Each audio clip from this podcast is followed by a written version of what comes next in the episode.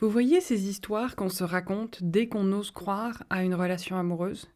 La façon dont on se projette, tout ce à quoi on veut croire, tout ce qu'on fantasme à partir d'une demi-phrase, de deux mots prononcés ou de points de suspension dans un texto? Bah, C'est de ça dont j'ai envie de parler avec vous aujourd'hui. Je suis Aimée de Je vais mieux et on partage avec vous nos ressources pour être plus heureux.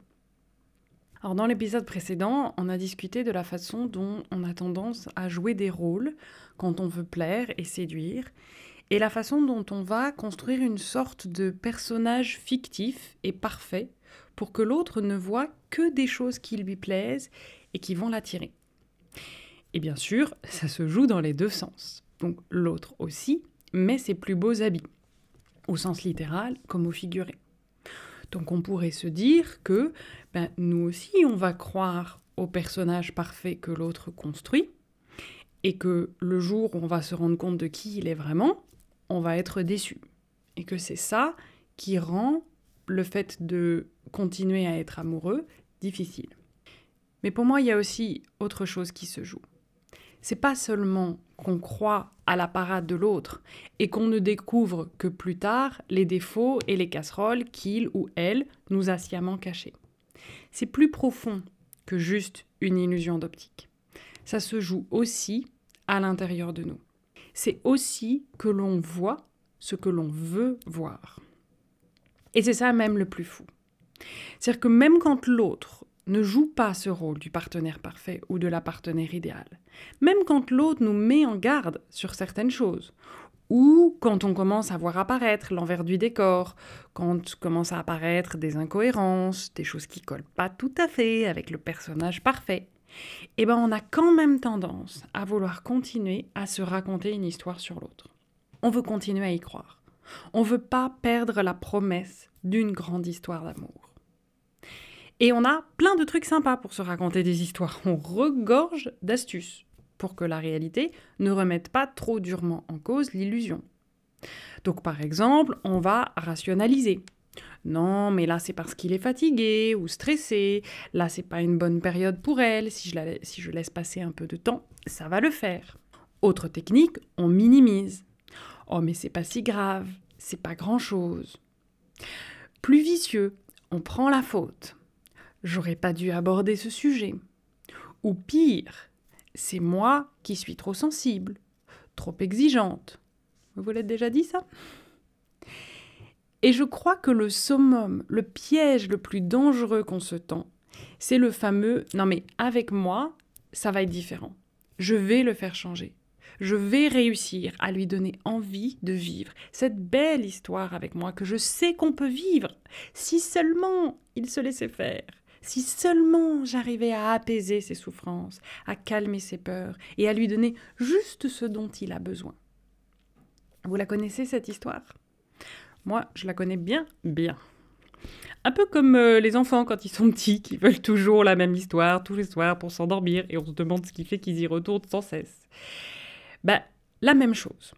Une certaine tendance à me raconter la même histoire en boucle celle de la femme qui, par son amour et sa patience, va réussir à réparer l'homme blessé pour faire de lui le partenaire parfait. Et le pire, c'est que d'une fois sur l'autre, le protagoniste masculin, qui soi-disant était au centre de l'histoire, lui, il changeait. Mais l'histoire, elle, pas vraiment. En fait, le dénominateur commun de toutes ces histoires, c'est moi. Donc ça n'avait, somme toute, pas grand-chose à voir avec l'autre. Même si bien sûr il y a des récurrences et des ressemblances, mais qui étaient juste des critères de recrutement du prince torturé au potentiel de devenir charmant dès lors que la princesse l'aurait sauvé de sa tour intérieure de souffrance. Mais du coup, si je regarde honnêtement, je n'étais pas en train de vraiment relationner avec l'autre. J'étais pas en train de vraiment le voir. En fait, j'étais en train de relationner avec ce que je pensais qu'il pouvait être ou devenir, avec ce que je voulais qu'il devienne. Alors il y a bien sûr là-dessous la question de pourquoi est-ce que j'ai pas choisi quelqu'un qui était déjà ce partenaire que j'espérais. Ça aurait quand même été beaucoup plus simple et je me serais épargné pas mal de souffrances. Croyez-moi, je me la suis posée cette question. Alors je peux me dire que c'est que je ne l'ai pas rencontré, le prince qui était déjà charmant. Ça, je me le suis dit plusieurs fois. Mais avec le temps, je me soupçonne d'avoir eu envie, voire besoin, d'avoir un prince torturé. Comme si le défi faisait partie de ce qui était intéressant. Comme si ça prouvait ma valeur. Comme si plus il était torturé et perdu pour la cause, plus je lui faisais parcourir du chemin, et plus du coup ça disait la femme que j'étais et ce dont j'étais capable. Alors, il est important pour moi à ce stade de dire que, bien sûr, je ne crois pas au prince charmant non torturé, au partenaire ou à la partenaire qui n'a pas de démon intérieur, qui n'est que gentil, arrangeant, tendre et compréhensif. De vous à moi, celui-là, faut pas le chercher dans l'espèce humaine.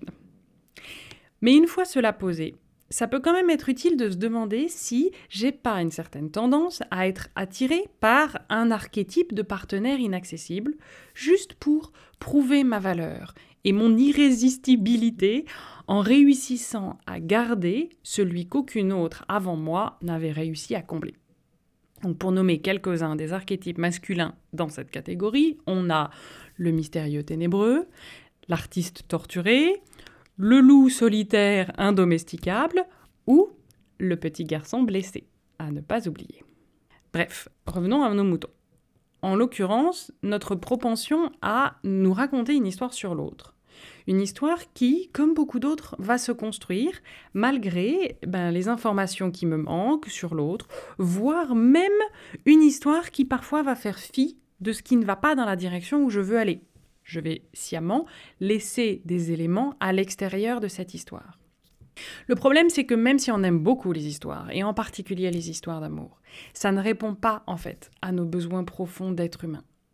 Ça ne permet pas de construire cette relation authentique et ce lien nourrissant que j'espère. Ça nourrit le fantasme, pas le cœur.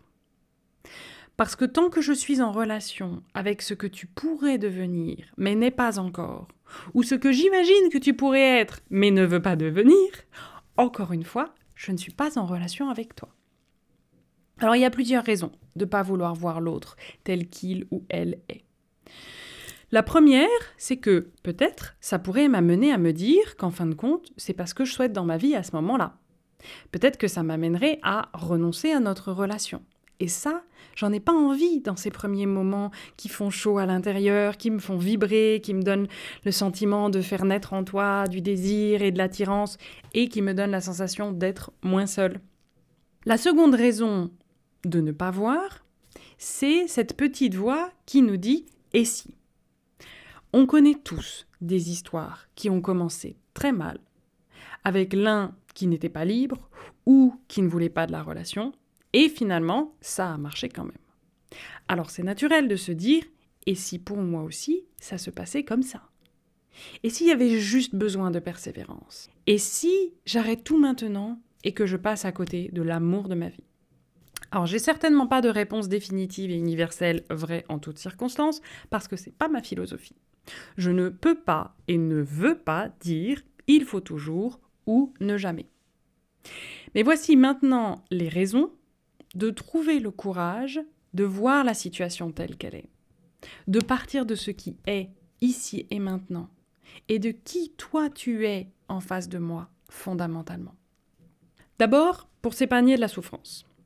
Ce que mon expérience m'a enseigné, c'est que prendre conscience des histoires qu'on se raconte à l'intérieur de nous, et surtout prendre conscience des moments où on est en train d'essayer de faire vivre le rêve, ça nous redonne en fait beaucoup de pouvoir. Ça nous permet de nous positionner en conscience, de nommer ce qui a besoin d'être nommé, et de prendre les décisions courageuses qui vont rendre la situation saine.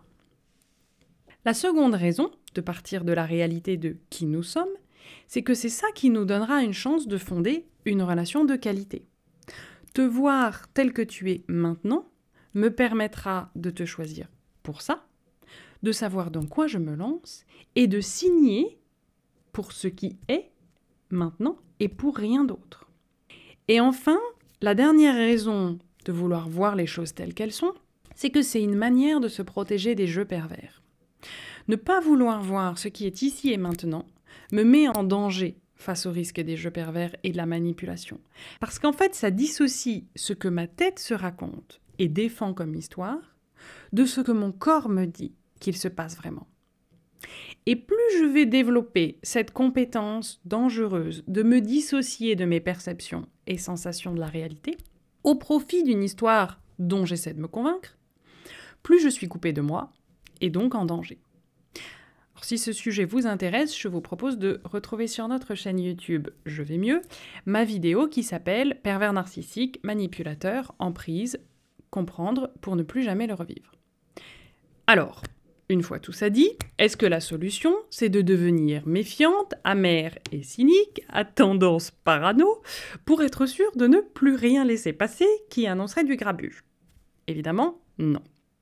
Mais alors, comment faire? Prendre conscience. Ça commence toujours par là. Vous allez m'entendre le dire et le redire. Prendre conscience de ce qui se passe en moi, du type de partenaire torturé que j'ai tendance à recruter et pourquoi? Quelle fonction ça remplit? Prendre conscience de mes mécanismes mentaux qui cherchent à maintenir l'illusion. Est-ce que je rationalise? Est-ce que je minimise? Est-ce que je m'auto-critique? Prendre conscience de ce que je cherche à préserver coûte que coûte. Et des endroits où il me faudrait davantage de courage pour pouvoir poser des questions, ouvrir une discussion difficile, faire face à ma peur que tout s'arrête, pour en fait nous donner une vraie chance de construire une relation de qualité basée sur la communication, le respect, la sécurité. Prendre conscience aussi de qui je veux que tu sois et de la façon dont j'en fais potentiellement mon cheval de bataille, ma responsabilité, voire même la mesure de ma valeur et chercher à voir et à regarder en face ce que j'ai potentiellement choisi d'ignorer de toi, de la situation, de moi, de nous. Le second niveau, c'est voir d'où ça vient dans mon histoire et pourquoi. Qu'est-ce que je cherche à répéter ou au contraire à contrebalancer? Et le troisième niveau, c'est identifier les émotions et les sentiments qui se jouent à l'intérieur de moi par rapport à cette situation pour pouvoir ensuite les reconnaître et les utiliser pour ce qu'elles sont vraiment, ces émotions. Des sentinelles en fait, des messagers qui me disent ce qui est en train de se passer.